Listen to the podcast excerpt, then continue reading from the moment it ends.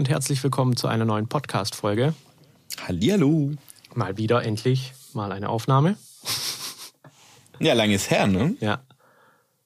Wie gesagt, ich habe mir ja jetzt das Rode äh, Procaster geholt. Mhm. Endlich mal ein neues Mikrofon. Und das braucht halt auch sehr viel Gain. Und jetzt habe ich halt mal bei meinem ähm, Wandler halt mal so ein bisschen komplett mal aufgedreht, wenn das Mikrofon nicht drin ist und dann hörst du halt schon ganz leicht dieses, dieses Grundrauschen halt einfach. Mhm. Dann habe ich mal so andere Preamps angeguckt, die haben alle eigentlich genau den gleichen, also entweder den gleichen Signal-to-Noise-Ratio-Abstand oder sogar noch eine schwächere Boost-Sektion. Also denke ich mal, dass das einigermaßen passen müsste, ohne dass da groß später Rauschen raufkommt. Mhm. Aber ja, im Gegensatz zum alten äh, fehlt halt sehr viel an Pegel. Okay. Also da bin ich dann mal gespannt, wie sich das jetzt in der Folge entwickelt. Ja, ich tatsächlich auch. Ne? Ich mache halt die Posts für die Folgen, dann muss ich mal äh, schauen, wie das dann klingt nachher. Hast du denn die Noiser? Weil Ansonsten würde ich das die Neusen selbst machen davor nochmal, bevor ich es dir schicke oder du machst Nee, halt nicht dann. unbedingt. Also äh, mach, schick mir das am besten mal roh, weil äh, in ein paar Folgen, in ein paar letzten Folgen war es oft so, wenn du so die Neuser und die Crackler drauf hattest, wurde dein Signal extrem dumpf und, und, und komisch. Also da war es auch so dieses, das Gate, also da war auch irgendwie ein Gate drauf und das hat ziemlich abgehackt teilweise. Also das fand ich schon ein bisschen störend fast. Beziehungsweise, ich habe mich auch mal mit einem Kollegen unterhalten, der hat sich unsere Podcasts auch mal angehört, der meinte dann auch so, ja, das ist äh, gewöhnungsbedürftig, wie das teilweise klingt. Ich meine, bei mir ist es auch noch nicht so optimal. Ich habe sehr viel Raum auf meiner Aufnahme drauf. Das ist auch nicht so geil. Mal schauen, dass ich mir vielleicht so Wände aufbaue mal. Ich habe noch Material, wenn du brauchst. Liegt bei mir in der Garage. Kannst du die abholen. Stimmt, du wolltest ja mal solche Wände bauen. Ja, so eine Klappwand, aber ja. Ist leider nie was, was draus geworden. Warum nicht? Habe ich dir doch erzählt. Das Holz war, war nix. Ich habe MDF-Platten genommen und. Nee, nee, ich habe nicht MDF-Platten genommen. Ich habe äh, irgendwie so billiges Holz halt verwendet. Aha. Und wenn ich halt dann die, die, die Stirnseite halt Schrauben reingemacht habe, die wären rausgebrochen. Oh, also dann klappt das, das Ding einmal ja. auf und dann gibt's wieder rüber auf der anderen Seite. Das hätte nicht funktioniert. Ah, das ist schade. Ja. Na, was ich mir überlegt habe tatsächlich, also jetzt wird ja hier einiges renoviert bei mir und unter anderem auch neu gestrichen und alles. Und ich habe mir überlegt, dass ich mir dann vielleicht auch mal so ein paar Basotec-Platten an die Wand hefte, weil ähm, ich habe hier schon sehr viel Hall im Raum. Ja, das, das ist unschön. Das, das stört mich. Das stört mich sehr. Und äh, das stört mich schon immer jetzt möchte ich dann tatsächlich den Raum auch akustisch mal ein bisschen trockener machen. Und ich meine, wenn ich jetzt sowieso alles umbaue und neue Küche und alles, dann kann ich auch gleich das machen. Wenn dann schon eh neu gestrichen wird und alles neu, dann wird es auch mal Zeit. Sehr schön. Passt ja perfekt zum Thema dieser heutigen Folge. Raumakustik haben wir ja gesagt, wollten wir drüber sprechen. Also allgemein ja Studioakustik. Mhm. Und da haben wir uns ja auch im Vorfeld so ein bisschen ja, diskutiert, was Sinn macht und was nicht Sinn macht, weil es ja doch ein sehr, sehr komplexes Thema eigentlich ist. Und es in oh, einem Podcast ja, halt darzustellen, ist halt, ja, schwierig. Es gibt aber halt so ein paar Sachen, die man halt, finde ich, nochmal erklären muss, weil es gibt zwar so viele Tutorials über Raumakustik, aber es gibt so ein paar Punkte, die nicht richtig klargestellt werden und die dir dann auch später gerade bei der Auswahl von, von Akustikmodulen halt kontraproduktiv sind, weil du nicht genau verstehst oder weil man nicht genau versteht, wie die eigentlich genau funktionieren und wo sie funktionieren. Mhm. Deswegen gibt's halt immer wieder, man kauft irgendwas, macht's an die Wand und ist halt so ein bisschen dieser, äh, wie nennt man diesen Effekt? Weißt der, wo, wo nichts bringt? Was? Äh, Placebo.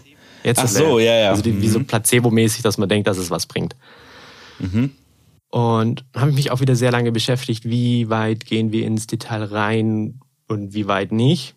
Und irgendwann bin ich dann auf die, die Frage gekommen, warum sollte man überhaupt was an der Raumakustik machen? Man kriegt zwar mhm. immer mit, jeder sagt was, man muss was an der Raumakustik machen, die Raumakustik ist wichtig. Wenn du mal suchst bei Google, warum Raumakustik oder so in der Richtung, du findest da nur ganz kurz Erklärung und dann wieder irgendwelche welche Tipps. Aber nie genau, warum du das eigentlich machen musst. Ja, dann erklär uns doch mal, warum sollte man an seiner Raumakustik denn, also warum sollte man die verbessern wollen? So ganz allgemein. Also ganz am Anfang müsste man jetzt erstmal unterscheiden, was überhaupt Akustik ist. Akustik ist die Lehre vom Schall. Also es gibt ja einmal die, die Raumakustik. Die Raumakustik behandelt eigentlich alles, also das komplette Verhalten vom Schall in einem Raum. Dann gibt's noch die Bauakustik. In der Akustik geht's dann mehr um das Verhalten von Raum zu Raum. Also wie kommt der Schall von einem Raum in den anderen Raum? Und dann gibt es zum Beispiel auch noch die Elektroakustik, also jetzt mehr wie, wie Signale aufgebaut sind, analog. Und gibt ja viel mehrere Sachen noch in der Akustik. Warum die Raumakustik eigentlich für uns, also nicht nur als, als Tontechniker oder als Produzenten wichtig ist, sondern eigentlich für jeden, es ist ein Teil von dem, was wir hören. Klingt ein bisschen jetzt, ja klar, so ein bisschen, aber ich weiß nicht es ist oft so, dass man nicht so, nicht so genau weiß, was man da eigentlich hört, weil wir ja immer nur das Signal hören, also entweder aus den Lautsprechern oder die Stimme von irgendeinem Sprecher, zusammen mit dem Raum. Aber wir separieren das ja so gedanklich nicht, was ist der Raum, was ist der Sprecher oder also das Signal. Ja, das wird bei uns eigentlich nicht so, so wahrgenommen, weil wir nehmen das ja immer als eins wahr, eigentlich, wenn wir normal hören, weil wir achten da ja nie drauf. Genauso, wenn wir ein Lied hören, achten wir ja normalerweise auch nicht drauf, wie die Frequenzen sind was ist laut, was ist leise? Hm, naja, der Otto Normalhörer nicht. Aber wir, die damit beruflich zu tun haben, Produzenten und Tontechniker und so weiter, schon. Da ist es ja ein ganz ausschlaggebender Punkt, dass man darauf achtet, wie viel äh, Nachhall hast du jetzt in einem Raum oder wie viel Hall oder Delay oder was nicht alles du auf äh, in einem Song benutzt. Ja, genau, wenn du halt aktiv drauf hörst, aber das machen. Richtig also ich mache es manchmal selber nicht. Also öfters mal gibt es so Lieder, die halt im Hintergrund laufen und irgendwann mal höre ich mal genauer hin und dann fällt mir auf, dass da irgendwie so ein Element ganz klein noch mit, ja, genau. mit ist. Aber das nimmst du so gar nicht wahr. Wie gesagt, also es ist einfach ein Teil von dem, was wir hören und nicht nur was wir hören, sondern aus wie wir es wahrnehmen. Das ist ganz wichtig. Es geht ja eigentlich hauptsächlich um Schall und der englische Begriff für Schall ist Sound. Allerdings ist es ja auch genauso der gleiche Begriff für wie was klingt. So, so it's mhm. sound great, it sound bright or dark. Äh, ist ein bisschen eigentlich interessant so zu wissen, dass die das gleiche Wort im Englischen haben, für einmal für den, die Schallwelle und ähm, für den Klang. Die Raumakustik wirkt sich auf mehrere Punkte aus. Es ist einmal auf den Frequenzgang, also wie wir unterschiedliche Frequenzen wie laut wahrnehmen. Dann auch, wie wir sie zeitlich wahrnehmen, also wie lang klingt ähm, ein Sound nach auch phasentechnisch ist hier das Problem vielleicht von Auslöschungen, hat auch zeitlich damit zu tun. Dann die Räumlichkeit an sich. Also entweder, wenn wir jetzt in der Kirche sind oder so, dass wir diesen Raumeindruck haben von, von Tiefe und hat auch die Aufwirkung auf die Klarheit. Also wie nehmen wir was wahr, wie hört sich was an? Äh, kennst ja selber, wenn du jetzt irgendwie eine Aufnahme hast und so weiter, den Sprecher verstehst du manchmal nicht oder irgendwie das, ja, es ist nicht so klar, sondern immer so ganz, Du weißt, was ich meine, oder? Es ist ein bisschen schwer zu beschreiben. ja, du bist du bist da auch schon wieder ein bisschen dann, äh, also du driftest da auch dann schon wieder in den Punkt Psychoakustik. Also Akustik ist ja nicht gleich Akustik, hast du schon gesagt. Es gibt die Raumakustik, die Baumaku äh, Bauakustik etc. Ähm, da gibt's aber auch noch die äh, Psychoakustik. Und das ist halt alles, was mit dem Empfinden von Schall als Hörereignis zu tun hat. Also ne Schallwellen sind im Grunde nichts anderes als erstmal irgendwelche Teilchenbewegungen, ne? verdichtete Luft in periodischen Abständen, bla bla bla. Um, ähm, und wie unser Gehirn diese Schallwellen, die durchs Ohr oder ins Ohr kommen, jetzt umwandeln und was unser Gehirn daraus macht, das nennt man dann wieder Psychoakustik und das spielt dann halt auch nochmal eine Rolle. Genau. Aber das ist jetzt nur der Einfluss von der Raumakustik auf die Psychoakustik, was wir oder wie wir wahrnehmen. Das genau. ist auch noch ein interessantes Thema, was für äh, Phänomene es da alles gibt der Psychoakustik. Aber das sind so, so diese vier, vier Grundheiten, wo man so ein bisschen runterbrechen kann, dieses ganze Thema auf, wie sich einfach unsere Wahrnehmung verhält durch die Raumakustik. Einfach durch diese vier Punkte haben wir dann auch ein erschwertes Hören und einfach ein erschwertes Wahrnehmen von Informationen. Wir nehmen Informationen falsch wahr oder halt gefälscht wahr, sagen wir es mal so. Also nicht falsch, sondern sie klingen ein bisschen verfälscht kann man sich immer so ein bisschen, bisschen schwer vorstellen, wenn man nicht den, den Unterschied kennt zwischen einem optimierten Raum oder, oder nicht nur optimierten Raum. Aber am besten lässt sich das immer mit, mit Kopfhörern vergleichen. Wenn man mal so über seine Lautsprecher das anhört und dann über die Kopfhörer. ist nicht nur die, die Klangfarbänderung von den Lautsprechern an sich da, sondern auch einfach dieser Raum, der dann auch nochmal ja, einfach die Information verfälscht. Nachteil oder was heißt Nachteil, was halt immer so ist, ist, wir hören den Raum immer mit. Wir können den Raum nicht ausschalten. Also können wir schon theoretisch mit Kopfhörern, aber im normalen Umfeld, in dem wir arbeiten, wir leben, kann man den Raum halt nicht wegmachen. Also geht theoretisch schon, macht aber eigentlich logisch keinen Sinn und möchte man, glaube ich, auch nicht in so einem toten Raum, in dem man den Raum nicht hört, leben. Jetzt sind aber nicht nur Produzenten und so weiter betroffen, sondern es sind es ist ein ganzes Umfeld ja eigentlich, was von der Raumakustik betroffen ist. Das ist einmal klar das Tonstudio, ein Podcaststudio, ein YouTube-Studio aber auch. Also da, wo ich Filme produziere. Mhm. Dann Radiostudios. Genau. Dann Unterrichtsräume, Hörsäle oh ja. an Unis, Büros. Ganz, ganz wichtig. Konzertsäle und Kinos. Gerade Unterrichtsräume, Hörsäle, Büros jetzt eher weniger, aber gerade bei Unterrichtsräumen wenn ihr in einem Unterrichtsraum mal seid, in der Schule oder irgendwie einem Weiterbildungsträger, schaut man an die Decke. Da sind sehr oft so kleine Löcher in der Decke, die genau dafür da sind, um die Raumakustik zu verbessern. Weil, da hatte ich ja gerade den Punkt mit der Klarheit, und der ist gerade in, in Unterrichtsräumen einfach wichtig, dass die Information vorne vom Lehrer, vom Sprecher auch bei dem Zuhörer wieder ankommt und nicht durch den, den Raum einfach klanglich verfälscht wird oder erschwert wird zu hören. Gerade auch in Kinos und in Konzertsälen wird einfach schwer dann zu hören. Es gibt sich halt ein paar Konsequenzen aus, aus dem Thema Raumakustik. Wenn wir eine schlechte Raumakustik haben oder keine optimierte Raumakustik haben oder auch ganz einfach nicht wissen, wie der Raum klingt oder auf was wir da achten müssen oder auf was wir da hören müssen. Das ist zum Beispiel einmal die, eine falsche Entscheidung durch falsche Beurteilung. Weil wenn ich eine Entscheidung treffe, kann ich die immer nur auf der Position treffen von den Informationen, die ich habe. Bekomme ich jetzt aber durch den Raum falsche Informationen kann ich jetzt einfach nur schlechte Entscheidungen treffen, gerade was es Mixing oder was es Mastering angeht. Welche Frequenz kann ich boosten, welche muss ich cutten?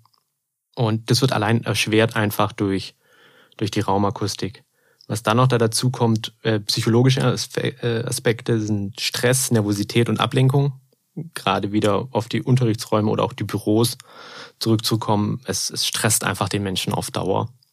Oder kennst du ja selber, wenn du mal in einem Raum bist oder so eine neue Wohnung und das Ding halt die ganze Zeit. Es ist einfach nur super nervig.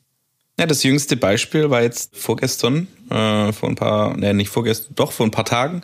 Da haben wir uns in der Firma getroffen und wollten äh, ein paar Dinge besprechen zu einer kommenden Veranstaltung und waren dazu in einem Besprechungszimmer. Und das ist halt ein mittelgroßer leerer Raum. Da steht in der Mitte ein Tisch mit Stühlen und ansonsten ist da nichts karger Raum. Und da hast du halt natürlich extrem viel Hall. Also, ja, es ist unangenehm. Wir haben eine Weile dort drin diskutiert mit, ähm, also ganz normal. Und irgendwann meinte ein Kollege, ob wir nicht mal rausgehen sollen, weil ihm wird es gerade hier zu viel mit dem, mit der Akustik in dem Raum. Ich habe dann da tatsächlich auch wirklich zugestimmt. Wir sind dann rausgegangen. Es war wie nicht zu erwarten im März äh, ein wunderschöner warmer Tag und deshalb sind wir dann rausgegangen vor die Firma auf den Hof und haben dort unsere Besprechung gemacht, einfach weil die Akustik in dem Raum so störend war, dass du dich also, also richtig konzentrieren konntest du dich dann nicht. Und das ist eben genau das Thema.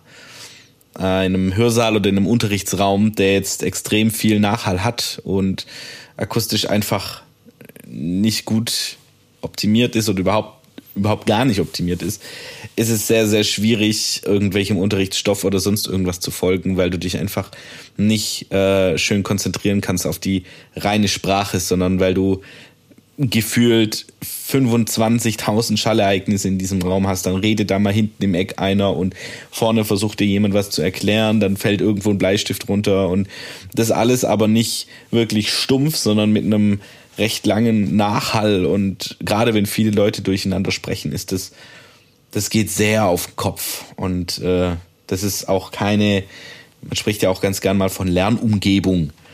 Und das gehört da natürlich auch dazu. Und das ist nicht nur da, sondern halt auch gerade in Büros zum Beispiel.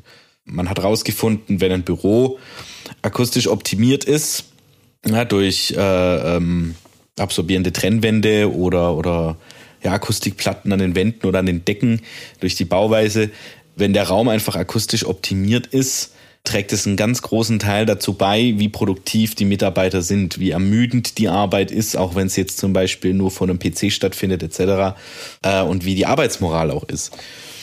Also das ist tatsächlich ein gar nicht so kleines Thema. Ja, weil du musst dich halt viel mehr konzentrieren, um das, was du hören möchtest, eigentlich überhaupt wahrzunehmen oder einfach auch, ja, und zu verarbeiten, zu genau. genau. Deswegen, also für gerade Unterrichtsräume und so gibt es ja Richtlinien, die eingehalten werden müssen. Auch für Restaurants gibt es auch Richtlinien, oh, ja. die eine gewisse Dinge einhaben müssen. Weil ansonsten hörst du immer das, was der Nebentisch oder der zwei Tische weiterredet. Ah, das finde ich total störend, wenn ich in irgendeinem Restaurant sitze und ich und, und, und dieser Raum ist einfach nur voll mit Schall weißt du, von jeder Ecke. Ja, außer du bist so einer, der halt gerne ähm, andere Leute spioniert oder so gerne lauscht und so, so richtig neugierig ist. Ja, okay, gut. Auf der anderen Seite kriegen die halt alles mit, was du redest. Das ist halt auch nicht eben. so geil. So, also ich möchte weder in einem, in einem Restaurant sitzen, wo so Totenstille ist, dass, dass, dass, dass man jeden Menschen schlucken hören kann. Ich möchte aber auf der anderen Seite auch nicht in einem Raum oder in einem Restaurant sitzen, wo ich einfach nur fünf Millionen Leute durcheinander reden höre und sich alles irgendwie überlagert und das Ganze ein Soundmatsch wird, ein Pegelmatsch, mit dem ich irgendwie dann über die vier, fünf Stunden, die ich da bin, äh, behämmert werde durchgehend. Das ist halt dann auch wieder nicht so, nicht so schön. Und was halt auch nach sich hat, ist einfach auch eine schlechte Qualität der Aufnahme. Und das betrifft, wie gesagt. Wenn man denn was aufnehmen möchte, ja. ja, aber es betrifft nicht nur wirklich das, was wir machen, also so Tonstudioaufnahmen oder so Recording-Aufnahmen, sondern das sind wirklich auch, auch YouTube-Videos, Podcasts. Einfach dort hast du immer eine, eine schlechtere Qualität und den ja, Raum richtig. kriegst du nur bedingt, wenn überhaupt raus. Also eigentlich kriegst du ihn gar nicht raus. Es gibt da so ein paar Tricks, wie du es ein bisschen noch verbessern kannst oder den, ja, die eigentliche Quelle, die du aufnehmen wolltest, nochmal rausholen kannst, aber ist schon ein bisschen sehr schwer.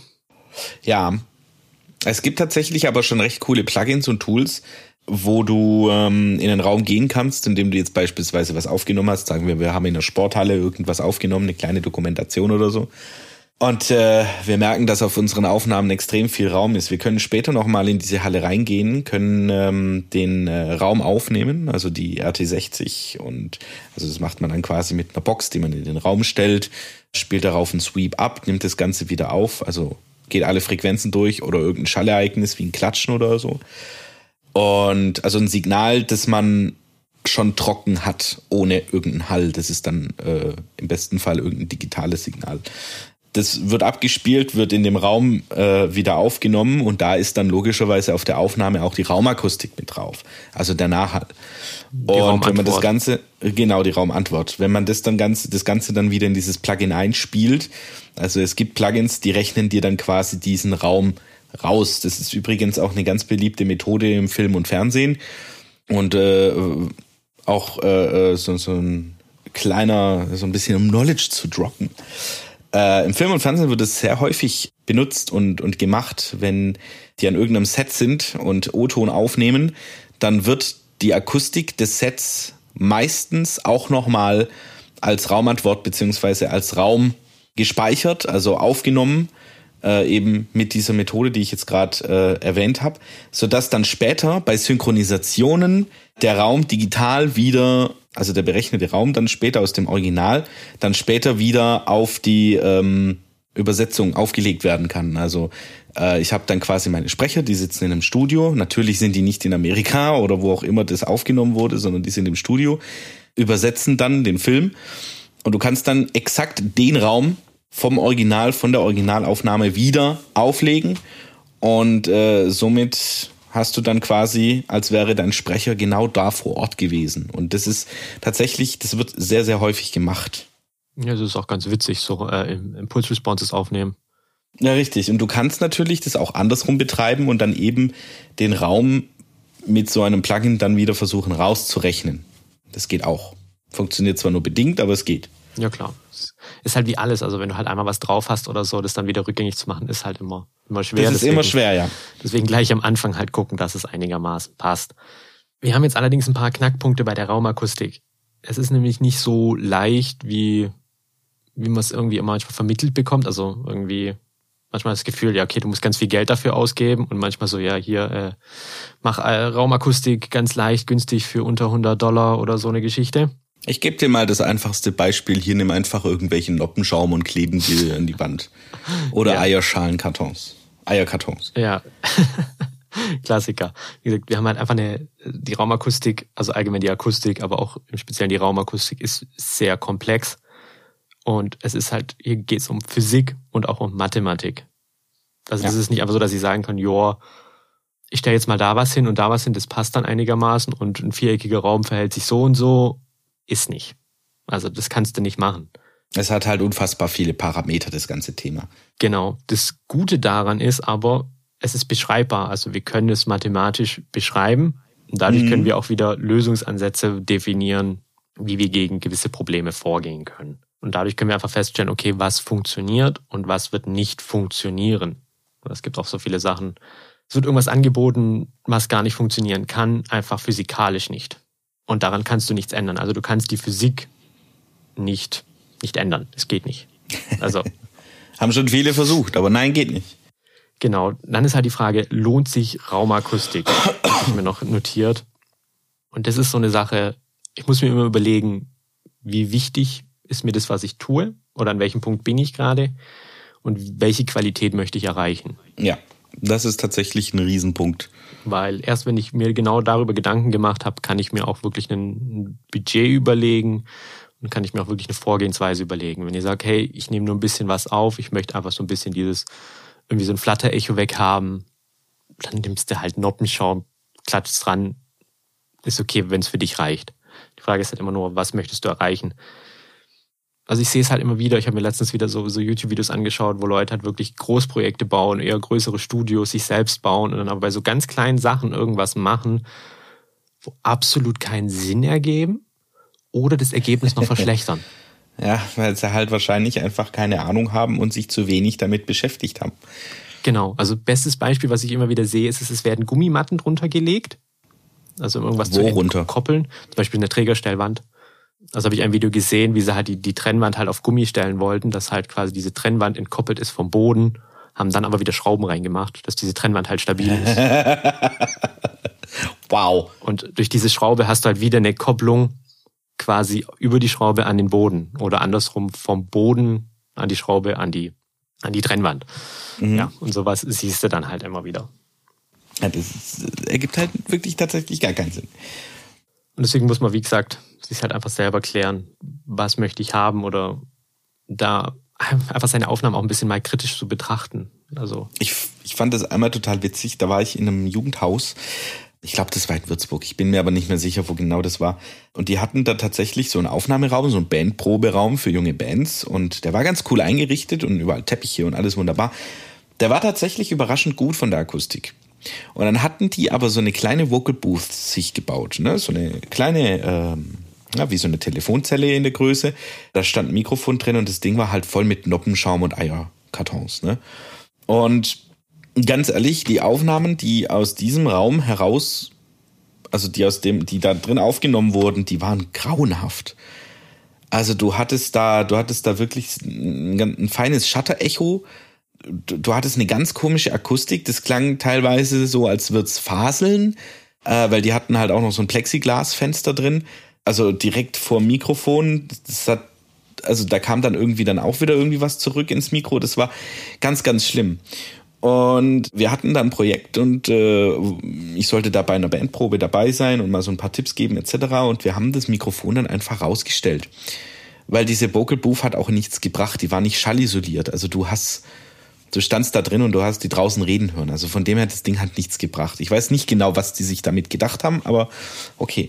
Dann haben wir das Mikrofon draußen hingestellt und die Akustik war 20 mal besser. Also die Aufnahmen, die in dem normalen Proberaum dann rumkamen, die waren ums hundertfache besser als in dieser kleinen Vokalkabine. Und das ist halt immer diese, ja, das, das Schwierige, dass ganz viele, die jetzt irgendwie meinen, ja, ich baue mir jetzt ein kleines Studio oder, oder was auch immer, dass ganz viele Leute äh, da rangehen und sagen, na gut, wir brauchen einen Raum und den muss ich vollkleistern mit Noppenschaum. So, und dann habe ich ein Studio und dann ist alles tutti. Oder ich kaufe mir irgendwie eine Vocal Booth oder was auch immer. Na, es gibt ja solche Kits, die man sich kaufen kann oder irgendwas. Ja, das habe ich gesehen. Die gibt's auch sogar so, so Lego-Bauweise. Die kannst du zusammenstecken. Ja, genau. Die sind eigentlich gar nicht mal so schlecht. Ja, es kommt halt immer drauf an, für was für Nutzen. Also wenn ich jetzt irgendwie, keine Ahnung, einfach nur hin und wieder mal irgendwelche Aufnahmen machen möchte, von mir als Hobbysänger oder so, dann ist das absolut rausgeschmissene Kohle, meiner Meinung nach. Weil äh, mit, sagen wir mal jetzt ganz äh, blöd gesagt, mit drei so Stellwänden, so Akustikstellwänden, die man sich schön äh, als Kasten äh, auf, um sein Mikrofon aufstellt, hast du oft ein besseres Ergebnis als, oder halt ein einigermaßen gleich gutes Ergebnis wie mit so einer Vocal Booth, die du dir jetzt für viele tausend Euro kaufst.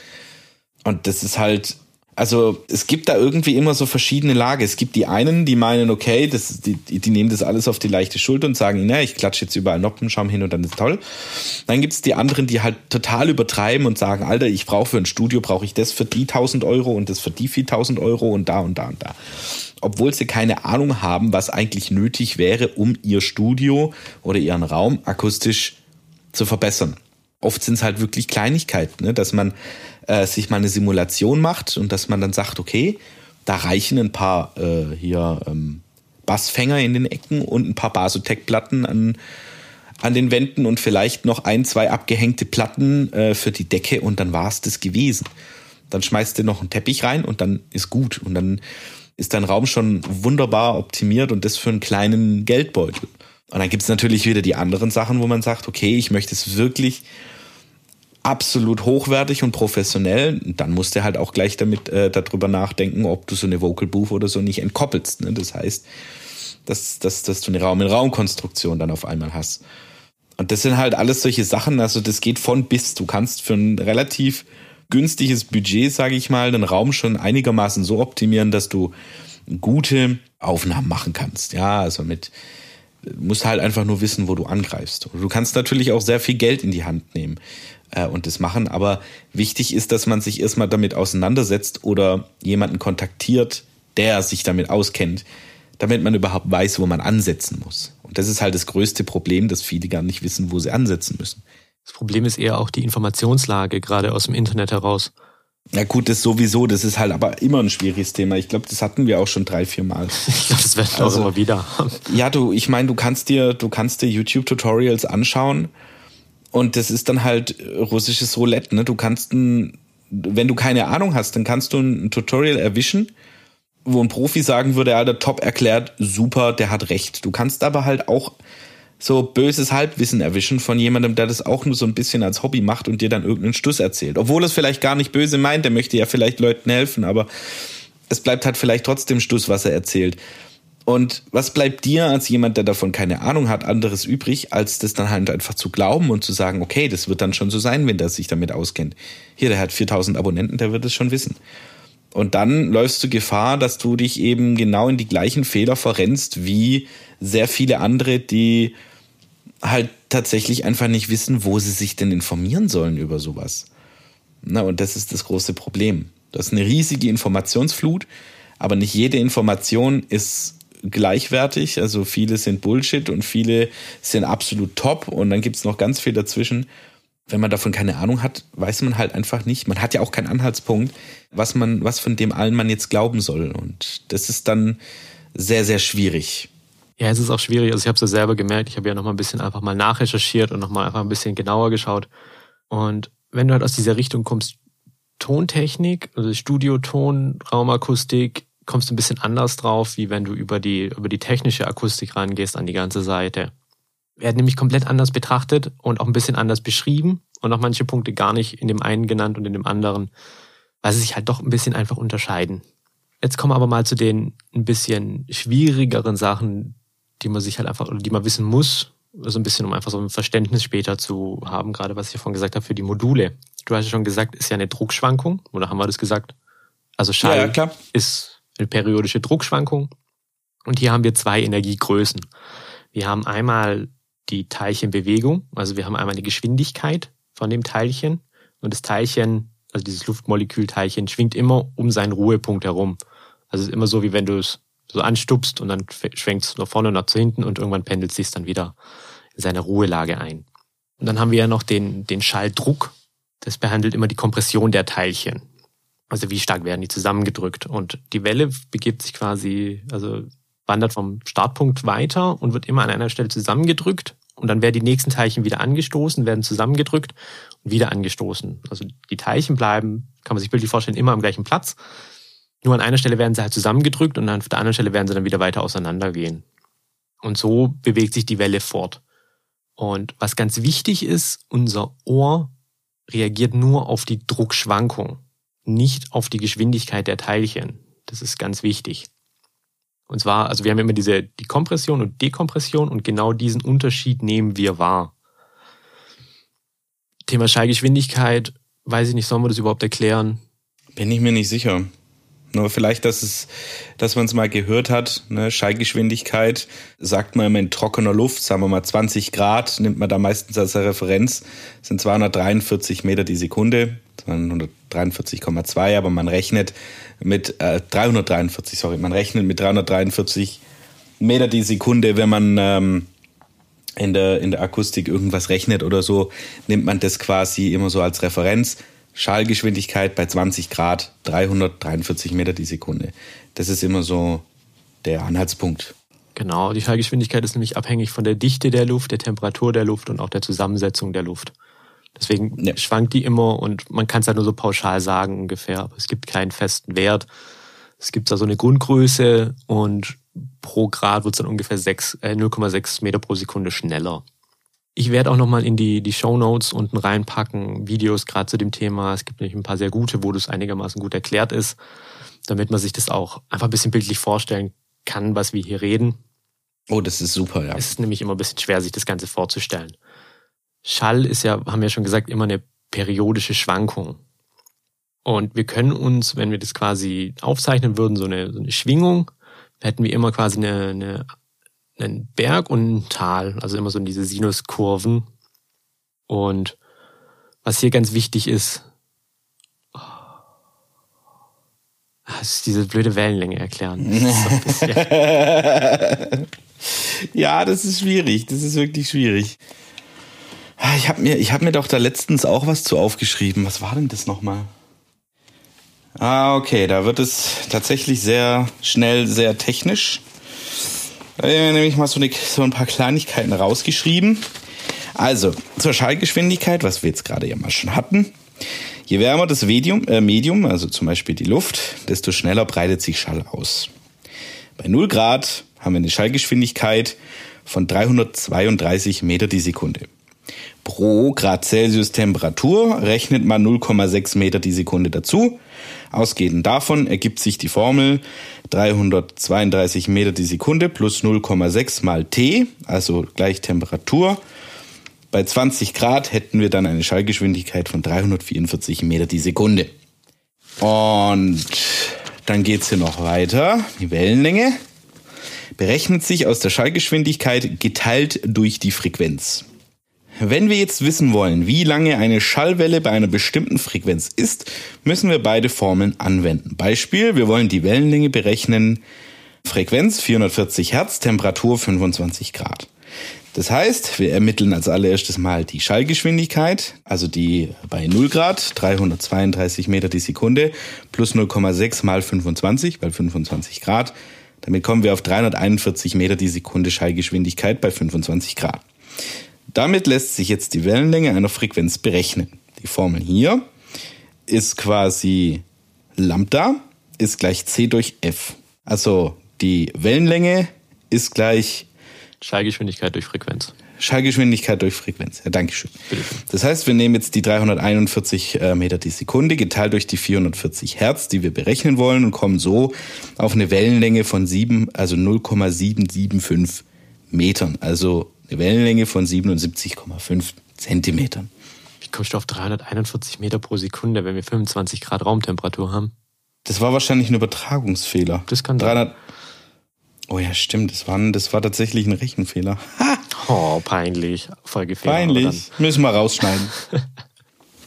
aber das ist sowieso zu trocken, das da irgendwie mit reinzunehmen, wie man ja, das so trocken Aber wir müssen diese, diese Länge mit reinnehmen. Deswegen wir haben ja schon gesagt, Schall ist ja diese periodische Schwingung und eine Periode bedeutet, es wiederholt sich immer wieder. Das heißt, wir haben den Anfangspunkt, an dem sich unsere Welle anfängt einmal auszuschwingen. Dann haben wir nochmal den Punkt, wo sie wieder einschwingt und dann haben wir wieder den Nullpunkt, quasi Ausgangspunkt, wo die erste Schwingung gestartet hat. Und diese Länge können wir anhand von einer Formel dann berechnen, wie weit diese Welle dann ist. Also die Wellenlänge. Heißt, wenn ich einen Lautsprecher habe, der schwingt einmal durch, komplettes Signal durch, bis er einmal durch ist und wir dann stoppen, diese Länge können wir messen. Das ist die Wellenlänge. Und die können wir anhand von einer Formel ausrechnen. Schallgeschwindigkeit durch unsere Frequenz. Jetzt gibt's in, bei Schall ein Phänomen, und zwar das ist die, die stehende Welle, auch bekannt als Resonanz. Wenn wir jetzt eine Welle haben, die sich von einem Punkt A ausbreitet und an einem Punkt B trifft, wird die dort wieder reflektiert. Und genau zwischen dieser, zwischen diesen zwei Wänden entsteht eine Resonanz. Das heißt so viel wie die Schallwelle kann sich nicht mehr ausbreiten. Also eine Schallwelle besteht immer aus einer Ortsfunktion und einer Zeitfunktion. Also immer wo ist die Welle örtlich gesehen und zeitlich gesehen. Und dadurch, dass wir eine zwei begrenzende Flächen haben, kann die Welle nicht mehr wandern. Der Grund dahinter ist ganz einfach. Wir haben ja einmal die Geschwindigkeit der Teilchen und den Schalldruck. An der Wand gesehen, also an einem wirklich harten Objekt, können wir keine Geschwindigkeit haben. Also wenn man zum Beispiel jetzt mit einem Auto, ein doofes Beispiel, oder mit einem Hammer gegen die Wand schlägt, dann hat der Hammer an der Wand keine Geschwindigkeit mehr. Er hat Druck, den er auf die Wand ausübt. Und das ist eine ganz wichtige Sache, weil ich habe ja vorhin gesagt, wir hören ja immer den Druck, der passiert und nicht die, die, die Schnelle. Und da die Schnelle jetzt aber an der Wand gar nicht existieren kann, weil wir da immer nur einen Druck haben, bleibt die Ortsfunktion stehen. Also das heißt, normalerweise hat sich ja mein Druck und Schnelle durch den Raum durch, es hat sich durch den Raum durchbewegt und das kann sie jetzt nicht mehr tun, da sie begrenzt ist. Bestes Beispiel ist, wenn du zum Beispiel jetzt einen, einen Sinuston laufen lässt, so 60 Hertz rum und stellt euch dann in die Ecke, da wird's dröhnen. Und wenn wir in den Raum reinlaufen, hören wir auf einmal nichts mehr. Genau aus diesem Phänomen, dass einfach, also der Schalldruck bleibt an der Wand stehen, der wird immer nur auf und ab geblendet und die Schallschnelle, also die Teilchenbewegung befindet sich in der Mitte vom Raum. Stehende Wellen passieren, wie gesagt, einmal an der Wand, also da, wo sie auftrifft, da bleibt sie stehen, weil sie kann nirgendwo an dieser Wand woanders hin und auch auf einem ganzen Raum gesehen. Und hier ist dann die, die Raumlänge wichtig. Und zwar, angenommen, unser Raum hat eine Länge von vier Metern, dann passt eine Wellenlänge mit acht Metern zum Beispiel einmal ganz genau rein. Also sie schwingt einmal nach vorne und einmal wieder zurück. Aber gerade diese, durch diese Begrenzung der Räume ist sehr wenig Energie notwendig, um hier eine Schwingung auch zu erzeugen. Bestes Beispiel ist eine Gitarre. Ich meine, wenn man draußen mal draufklopft, dann, dann schwingt die immer noch ein bisschen so nach. Ich hoffe, das ist verständlich so. Hm. Ich glaub's nicht. ja, es ist ein bisschen, bisschen schwer. Wie gesagt, ich werde dazu ein Video in die Shownotes packen, wo das Ganze nochmal so ein bisschen, ein bisschen erklärt wird. Was aber wirklich wichtig ist, ist, ist genau dieses Prinzip, dass eine Schall, also eine stehende Welle einmal an der Wand entsteht. Da ich einfach immer den Schalldruck an der Wand habe und keine Geschwindigkeit, ist nicht möglich. Also kann jeder gerne mal selber ausprobieren, auf eigene Gefahr mit der Faust auf die Wand schlagen. Da wird eure Faust an der Wand keine Geschwindigkeit mehr haben, aber halt scheiße wehtun. Durch den Druck, der entsteht. Und das Ganze passiert halt auch abhängig von zwei Wänden. Also dass genau zwischen zwei Wänden eine stehende Welle entsteht. Weil genau das wird gerade in Vocal Booths oder gerade bei, bei der Gestaltung von irgendwelchen Räumen nicht berücksichtigt. Es werden zwar dann immer gesagt, okay, man versucht zwei parallele Wände zum Beispiel zu vermeiden. Was ja an sich klar erstmal mehr sinnvoll klingt, wenn es immer heißt, stehende Wellen entstehen zwischen zwei parallelen Wänden. Ja, Pustekuchen, die stehende Welle entsteht halt auch einfach an der Wand direkt. Das heißt, ob die jetzt schräg ist oder nicht, macht in dem Fall keinen Unterschied, weil die Vocal Booth ist ja sehr klein. Das heißt, ich habe keinen Abstand mehr zu der Wand und ich bin immer noch an diesem stehenden Wellenprinzip direkt von der Wand weg. Dann hatte ich einmal gerade noch angesprochen das Thema Reflexion. Also wenn unsere Schallwelle auf ein Hindernis trifft, auf eine Wand, dann wird sie dort immer, also es gibt zwei Sachen, die passieren können. Einmal die Welle tritt durch das Objekt durch, die Welle wird ein bisschen absorbiert und die Welle wird reflektiert. Es ist auch so, keine Wand ist schallhart, Also jede Wand gibt ein bisschen nach, jede Wand nimmt ein bisschen der, der Schallwelle ein bisschen Energie raus, sie wird schwächer, weil ansonsten würden wir endlosen Nachhall haben. Also wenn es das geben würde, würde die Welle ja nie oder der Nachhall ja nie geringer werden.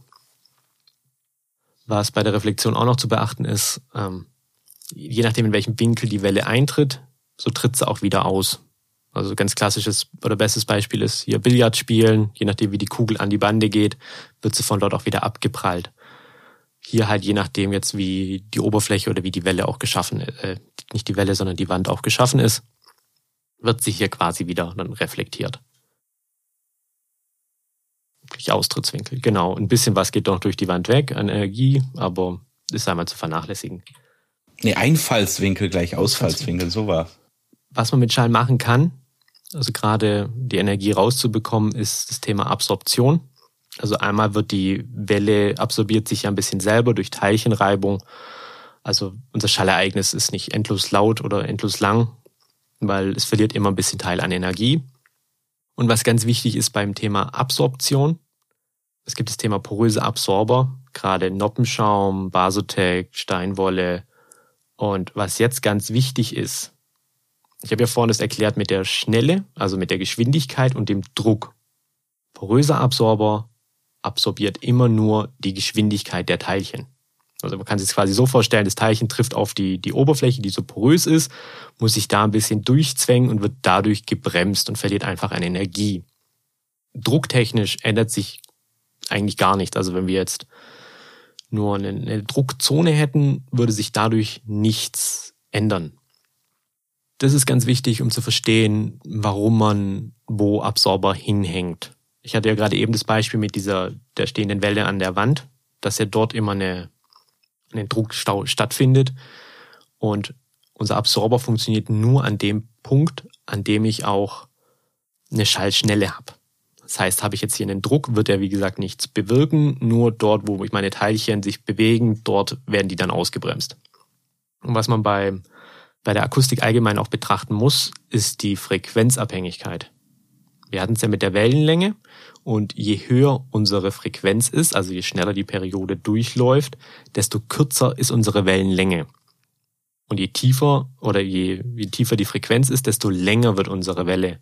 Und dadurch ändert sich auch die Tatsache, wo sie zum Beispiel an der Wand die Schallschnelle befindet und der Schalldruck. Kommen wir noch zu einem tollen Effekt, was Schall macht, ist der Beugungseffekt. Den kann jeder selber mal bei sich ausprobieren. Also, oder je nachdem, wenn man an einer befahrenen Straße wohnt oder wie ich jetzt einen Fluss habe, kann man das sehr gut ausprobieren. Man macht mal das Fenster auf, aber nicht komplett. Also man macht das Fenster mal ganz langsam auf und hört mal, was passiert. Und das Erstaunliche ist, was man feststellen wird, es ist wie so ein, so ein High-Cut-Filter, der auf einmal aufgeht. Und das liegt einfach daran, je nachdem, welche Frequenz wir haben, kann sich äh, eine Schallwelle um ein Hindernis herum bewegen oder nicht. Also je höher unsere Frequenz ist, desto schlechter kann sich äh, die Schallwelle um etwas rumbeugen. Aber wenn die Frequenz ja ziemlich tief ist, also eine ziemlich lange Wellenlänge haben, dann kann die sich auch um Gegenstände rumbeugen. Und das kann man so sehr gut mit dem Fenster einfach mal testen. Genau, das ist die Schallbeugung. Also Schall kann sich um Hindernisse herumbeugen, aber auch wieder abhängig von der Frequenz dir. Ja, generell kann man sagen, so als Faustformel, wenn ein Objekt größer als die Wellenlänge der Frequenz ist, kann sich die Frequenz nicht mehr beugen. Das heißt, es wird wohl reflektiert oder absorbiert. Genau, aber halt je nachdem wieder welches Material es ist und. Natürlich richtig, ja. Genau, und auch die Form spielt eine Rolle. Kommen wir nochmal zu dem Punkt hören. Dann hatte ich mir noch aufgeschrieben, also wir können ja Frequenzen von 20 Hertz bis 20 Kilohertz ungefähr wahrnehmen. Unsere räumliche Wahrnehmung haben wir einmal die Links-Rechts-Wahrnehmung. Also wir können Gegenstände ja wahrnehmen, die links von uns sind oder rechts von uns sind. Einmal aus dem Lautstärkenunterschied am linken und rechten Ohr und auch äh, der zeitliche Unterschied. Weil die Welle braucht ans rechte Ohr, also wenn vor uns sich befindet sich was links, braucht der Schall an unser linkes Ohr nicht so lange wie an unser rechtes Ohr. Und dadurch können wir eine Links-Rechts-Wahrnehmung haben. Andere Richtungen, zum Beispiel wie oben, unten oder hinten, ähm, nehmen wir einfach durch Klangfarbe wahr. Also je nachdem, welche Frequenzen wie in unserer Ohrmuschel gebrochen werden oder auch dort wieder reflektiert oder im, von hinten besehen wieder die, die Beugung am Ohr, können wir somit dann auch andere Richtungen wahrnehmen. Kommen wir mal zu dem Thema eigentlich Raum. Also wir hatten uns jetzt nur wirklich so ein bisschen betrachtet, die, die Schallseite an sich. So, was ist Schall? Und jetzt kommen wir mal zu dem ganzen Thema Raum. Und zwar haben wir so drei Einflussgrößen des Raums auf unser Hörempfinden. Das sind einmal die Erstreflexionen. Also wir haben eine Schallquelle, die hören wir einmal direkt ab, weil wir haben ja den, den kürzesten Weg ist ja von A nach B. Dann haben wir aber auch vielleicht Reflexion von einer anderen Wand. Das heißt, unser Schall trifft vom Lautsprecher auf eine Wand, wird dort reflektiert und trifft wieder an unser Ohr. Das sind dann die Erstreflexion. Und dann haben wir noch den Nachhall, also mehrere Reflexionen zusammen und dann noch das Thema Raummoden. Das sind so diese drei größeren Sachen. Bei Erstreflexion ist es ganz interessant, wenn wir einen Raum haben mit zum Beispiel 200 Kubikmetern, dann haben wir circa 800.000 Reflexionen in der ersten Sekunde. Erstreflexion habe ich ja gerade schon erklärt. Das sind halt die, die ersten Reflexionen bis zu einem gewissen Punkt, ab dem es dann, an denen wir dann nicht mehr einzelne Signale haben, die wir hören, sondern es wird dann so ein bisschen so nachhall gemischt. Ja, es ist nämlich immer ganz schwer, dieses Thema, also vom, von der Erstreflexion, was sind noch Reflexionen und was sind dann wieder Nachhall. Das ist so ein bisschen fließender Übergang, ein bisschen frequenzabhängig. Kommen wir mal so zum Thema Nachhall. Das hört man immer wieder. Aber was ist denn der Nachhall eigentlich? Wir haben ja jetzt, sagen wir mal, einen Lautsprecher oder, ja, nehmen wir einfach einen Lautsprecher, das ist eigentlich immer das beste Beispiel. Der fängt an zu schwingen und der Nachhall ist eigentlich diese ganzen kleinen ersten, die ganzen kleinen Reflexionen, die nach der Erstreflexion einfach stattfinden. Also überall wird das Signal trifft auf eine Wand, dort wird es dann wieder äh, reflektiert, in verschiedene Richtungen gestreut, trifft wieder auf eine Wand, wieder reflektiert und immer verliert es ein bisschen Energie. Und so den Nachhall kann man sich so ein bisschen vorstellen wie so ein, ein Wasserbehälter, in dem wir oben einfach Wasser reinlaufen lassen. Unten kann es ein bisschen absickern, also das Wasser, und irgendwann haben wir so einen Punkt erreicht, an dem wir immer eine kontinuierliche Menge in dem Behälter haben. Also quasi die Leistung, die reingeht, also das Wasser, was reinfließt und das, was abfließt, ist irgendwann identisch.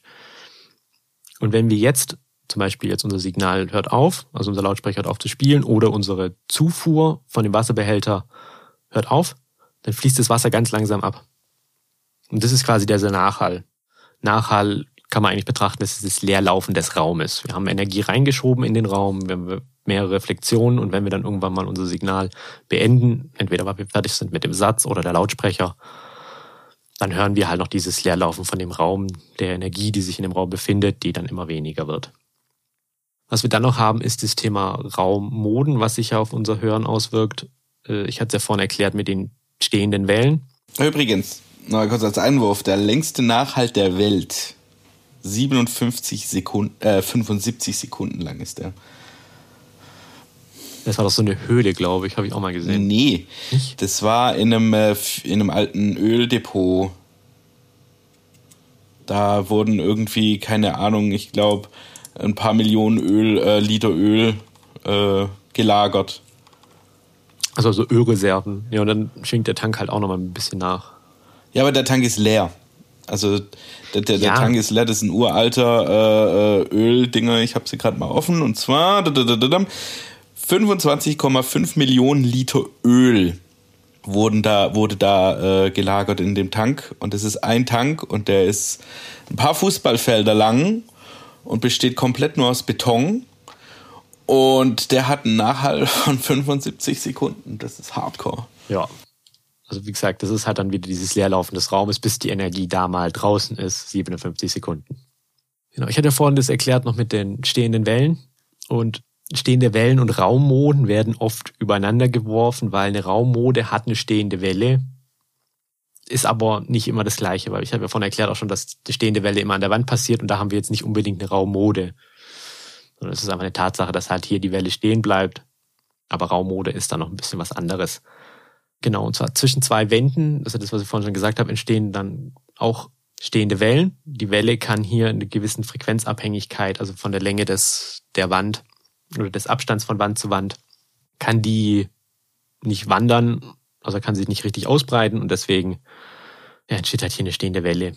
In dem Raum passiert das jetzt aber nicht nur axial, also zwischen den zwei Wänden, sondern es passiert auch zwischen den Ecken. Also wenn eine Schallwelle auf eine Ecke trifft und die andere Ecke, also die, die Zweiflächenecke, und dann passiert es einmal sogar noch in den, wo drei Flächen aufeinander kommen, also diese Eckecken. Weißt du, was ich meine? Die Eckecken, ja. Ja, die obere Ecke und untere Ecke. Mhm. Wir haben da keine getrennten Wörter dafür. Da gibt's da getrennte Wörter? Eine Ecke ist eine Ecke. Also beim Würfel ist es eine Kante. Ja, das ist richtig. Eine Kante. Also in Raumkante und Raumecke. Ja, würde ich, würde ich so nennen. Finde ich gut, im Begriff, ja. Und hier ist jetzt eins der, okay, äh, nochmal vorab. Also die, die Raummodenverteilung oder die Frequenzverteilung ist halt abhängig von der Größe des Raumes, je nachdem, welche Form er hat und wie die Abstände zur Wand ist. Und es ist nicht nur so, dass wir nicht nur die, die einfache Frequenz, also die, die Wellenlänge, die quasi zweimal in den Raum reinpasst, also sagen wir mal, wir haben jetzt einen Raum von vier Metern und die Wellenlänge mit acht Metern ist betroffen, sondern dann ist auch die mit vier Meter betroffen, die Wellenlänge mit zwei Meter ist betroffen, also die Frequenz. Und es geht immer weiter hoch. Und ab einem gewissen Punkt, äh, ja, warte, jetzt habe ich, das ist halt diese Sache. So, es ist, das ganze Thema ist so komplex immer, dass man irgendwann, wenn man spricht, merkt, und man hat mal auch einen Punkt vergessen zu erklären. Durch diese stehenden Wellen, also wir haben dann eine Vielzahl an stehenden Wellen im Raum, haben wir auch eine Vielzahl an verschiedenen Punkten, wo wir ja wieder eine Schallschnelle haben, an dem, die wir nicht wahrnehmen oder an dem wir einen Schalldruck wahr, äh, haben, den wir sehr gut wahrnehmen. Und dadurch wirkt sich einfach so eine Raummode auf unsere Frequenz, also auf unser Hörempfinden des Frequenzgangs aus. Also je nachdem, wie groß der Nachhall ist, gibt es so eine gewisse Frequenz, ab der wir das dann ignorieren können, die Raummoden, weil die dann keine Auswirkung mehr auf den Frequenz, auf die Wahrnehmung haben von dem Schallereignis. Sagen wir es mal so. Also auch zum Beispiel der Raummode werde ich auch nochmal ein Video reinmachen. Das kann man auf jeden Fall mal sehr gut austesten, aber mit dem Sinusgenerator. Und sich mal dann selber durch den Raum bewegen und dann mal feststellen, okay, wo höre ich jetzt den Ton? Sagen wir mal 60 Hertz, wo höre ich diese 60 Hertz? Und wo höre ich sie nicht? Und wie stark höre ich sie? Weil das ist wirklich so eine Auswirkung, gerade in kleineren Studios oder gerade in kleineren Räumen, wo es da massiv Probleme gibt, weil ich am Amphörplatz, da wo ich bin, Frequenzen höre entweder zu laut oder ich überhöre sie überhaupt gar nicht. Weil ich gerade in dem Bereich bin, wo nur eine Schallschnelle ist und ich somit quasi keinen kein Druck habe, den ich überhaupt in meinen Ohren wahrnehmen kann. Also es gibt so die drei Einflussgrößen auf die Raumakustik selber. Also ich habe ja vorhin gehabt die, die drei Problemfelder oder wie, wie habe ich sie genannt? Ach, auch Einflussgrößen, okay. Bisschen doof. Also diese Einflussfaktoren, was ihr gesagt habt, die Raummoden, der Nachhall und die Erstreflexion sind von eigentlich drei Parametern abhängig. Das ist einmal die Raumform, auch genannt Primärstruktur. Also wie ist mein Raum geschnitten, welche Größe hat er? Habe ich zum Beispiel Dachschrägen, habe ich parallele Wände? Ja, aus welcher Matte? Kugeldach. Ja, genau. Genau. Dann die Gestaltung der Oberflächen, also die Sekundärstruktur. Habe ich eine Betonwand, habe ich eine Holzständerwand, habe ich da Vorhänge davor hängen, habe ich da Absorber hängen. Habe hab ich andere Rauputz oder eine sehr glatte Wand? Genau, da habe ich viele Regale stehen, habe ich Diffusoren da stehen. Und dann haben wir noch, was auch ganz wichtig ist, ist die Position von Sender und Empfänger. Also wo ist zum Beispiel jetzt das Schlagzeug und wo befindet sich mein Mikrofon oder wo befindet sich mein Sänger und mein Mikrofon oder auch wo sind meine Lautsprecher und meine Position. Mhm, Thema Sweet Spot der Sweet Spot ist nur da dazwischen. Also wenn ich jetzt meine Lautsprecher bewege und mich selber mit, dann ist mein Sweet Spot immer noch im gleichen Abstand zu den Lautsprechern. Ja, richtig, aber der Sweet Spot als Abhörplatz in einem Studio sollte ja immer der akustisch beste und ausgeglichenste Punkt sein, an dem man eben abhört. Genau. Und hier ist es ganz wichtig, oder das ist sowas, was man eigentlich zu Hause ganz gut mal machen kann, ist einfach gerade durch diese Raummoden, was ich ja vorhin gesagt habe, einfach mal zu gucken, okay, wo stelle ich meine Boxen überhaupt hin, wo sitze ich überhaupt oder von wo die Reflexionen kommen. Wie gesagt, also mit den drei Sachen, die geht man meistens an. Also Raumform ist ja so eine Sache, die macht man ja schon beim Bau oder bei der Auswahl des Studioraums. Die Gestaltung der Oberfläche ist dann das, was man eigentlich so als so, so im englischsprachigen so Room Treatment, äh, das Sound Treatment kennt. Also wirklich, wo platziere ich Absorber, wo Diffusoren, und dann halt äh, die Position, wo stelle ich meine Lautsprecher auf, wo sitze ich selber. Das waren eigentlich so die Themen, die ich mal ansprechen wollte, dass man die einfach mal gehört hat. Es ist ein bisschen anders geworden, wie, wie ich es mir eigentlich geplant hatte. Ursprünglich war auch geplant, dass ich einen ganzen Blogbeitrag dazu mache zu dem Thema. Wo ich dann aber festgestellt habe, wenn ich irgendwie eine Schublade aufgemacht habe, muss ich nochmal zwei weitere Schubladen irgendwie aufmachen. Mhm. Ja, das ist ein Thema, da, da kannst du mal irgendwie so versuchen dran zu kratzen, aber du bist halt unfassbar schnell sehr, sehr tief in der Materie drin und dann wird's wieder schwierig, weil dann solltest du eigentlich wirklich bei Null anfangen und wirklich alles durchkauen. Also komplett von vorne bis hin, weil ja halt auch in dem Bereich sehr viel miteinander zusammenhängt. Ne? Also du hast ja die ganzen physikalischen Größen, Gesetzlichkeiten und so weiter, gerade mit Schallausbreitung und so weiter, was wir jetzt gerade alles gehört haben.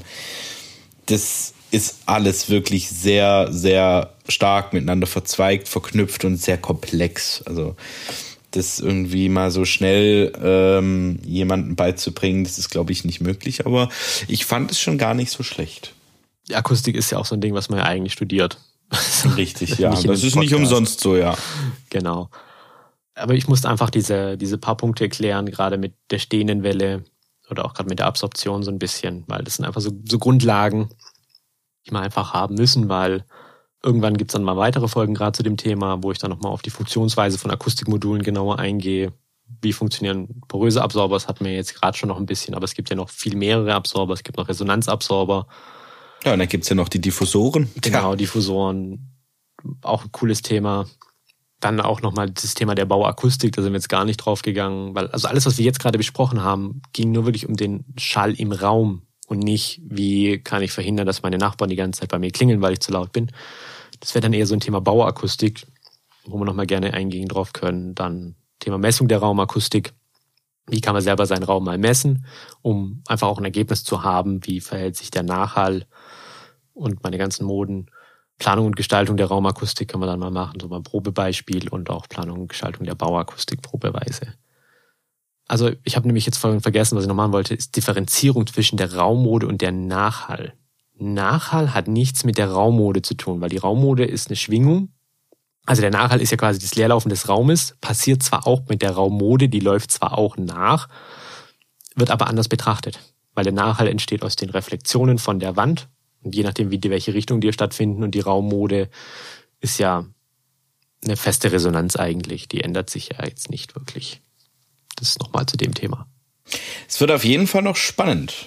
Ihr könnt auch gerne äh, E-Mails zukommen lassen, wenn ihr sagt, ihr habt da ein Problem, weil bevor ihr euch nicht sicher seid und irgendwas kauft oder irgendwie nicht genau wisst, dann, dann schreibt uns lieber, ich kann drüber gucken, ein paar Tipps geben, was macht Sinn, was macht keinen Sinn, um einfach ein bisschen Frust oder ein bisschen Geld euch einfach zu ersparen. Das ist so ein bisschen, was mich immer ankäst, wenn ich cool wenn ich irgendwelche Sachen sehe, was verkauft wird oder was irgendwo eingesetzt wird. Letztens habe ich gesehen, wie jemand, also auch so ein Studio waren auch äh, die, die 310er oder sind es, also von, von Neumann, Klein und Hummel, die, die, die 310, doch heißen doch KH 310, glaube ich, diese, die drei Wege Lautsprecher. Also sehr hochwertige Lautsprecher in dem Raum. Und über dem Abhörplatz waren dann Diffusoren angebracht. Die waren aber mit ungefähr einem 40 Zentimeter Abstand aufgehangen. Also, und dann nochmal schräg irgendwie so.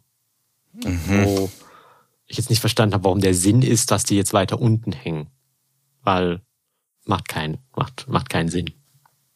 Also es gibt noch viel, über das wir reden können. Thema Akustik oder Thema Studioakustik und Bauakustik.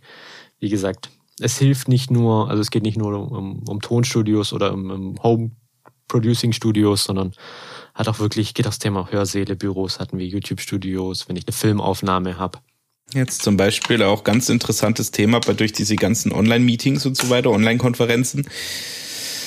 Äh, ne, da ist so ein, ähm, ein Raum, ein leeres Büro mit, äh, mit sehr viel Nachhall auf Dauer auch nicht cool. Nee, aber da geht's ja auch öfters mal, oder fängt's ja schon bei der Mikrofonierung an. Ja, richtig. Aber das ist auch wieder das Thema äh, Sender und Empfänger im Raum. Mhm. Und wie sehr wirkt sich der Raum da drauf aus? Wir haben im Geschäft haben wir draußen auch so ein kleines Vordach und ich kann da nicht stehen und mit Leuten reden, weil du die ganze Zeit immer so Flatter-Echo hast. oh oder auch Mann, im Besprechungsraum. Ja, ist auch immer so, so ein kleines Dröhnen bei 100, 120 Hertz oder so weiter, genau an der Stelle, wo ich halt meistens immer sitze. Das ist beim Sprechen dann auch immer so kurz so. Im Moment, wo du kurz Pause machst und so, weil du merkst wieder, äh, es nervt dich einfach nur tierisch. Ja. Ja, jetzt hier äh, demnächst haben wir wieder eine Veranstaltung und da ging es halt auch drum, dass es äh, auch im, im quasi in, in so einem Hauptgebäude ist wie so eine riesige Aula. und äh, Glaskasten und da hast du halt auch eine richtig miese Akustik drin. Ne? Und da ging es jetzt halt dann auch drum, ne? Benutzt du jetzt für einen Livestream da auf der Bühne, die da mitten im Raum steht, nimmst du da eher Lavaliers oder nimmst du da eher Headsets, ne? Und ich bin dann halt voll dabei sozusagen, Alter, nimm Headsets, weil ähm, die einfach viel direkter abnehmen und du da sehr viel weniger Schall drauf hast als äh, bei einem Lavalier, das dir irgendwie dann schon, mal an sich irgendwie 20, 30 Zentimeter unterm, unter der Schallquelle dann in dem, in dem Fall sitzt.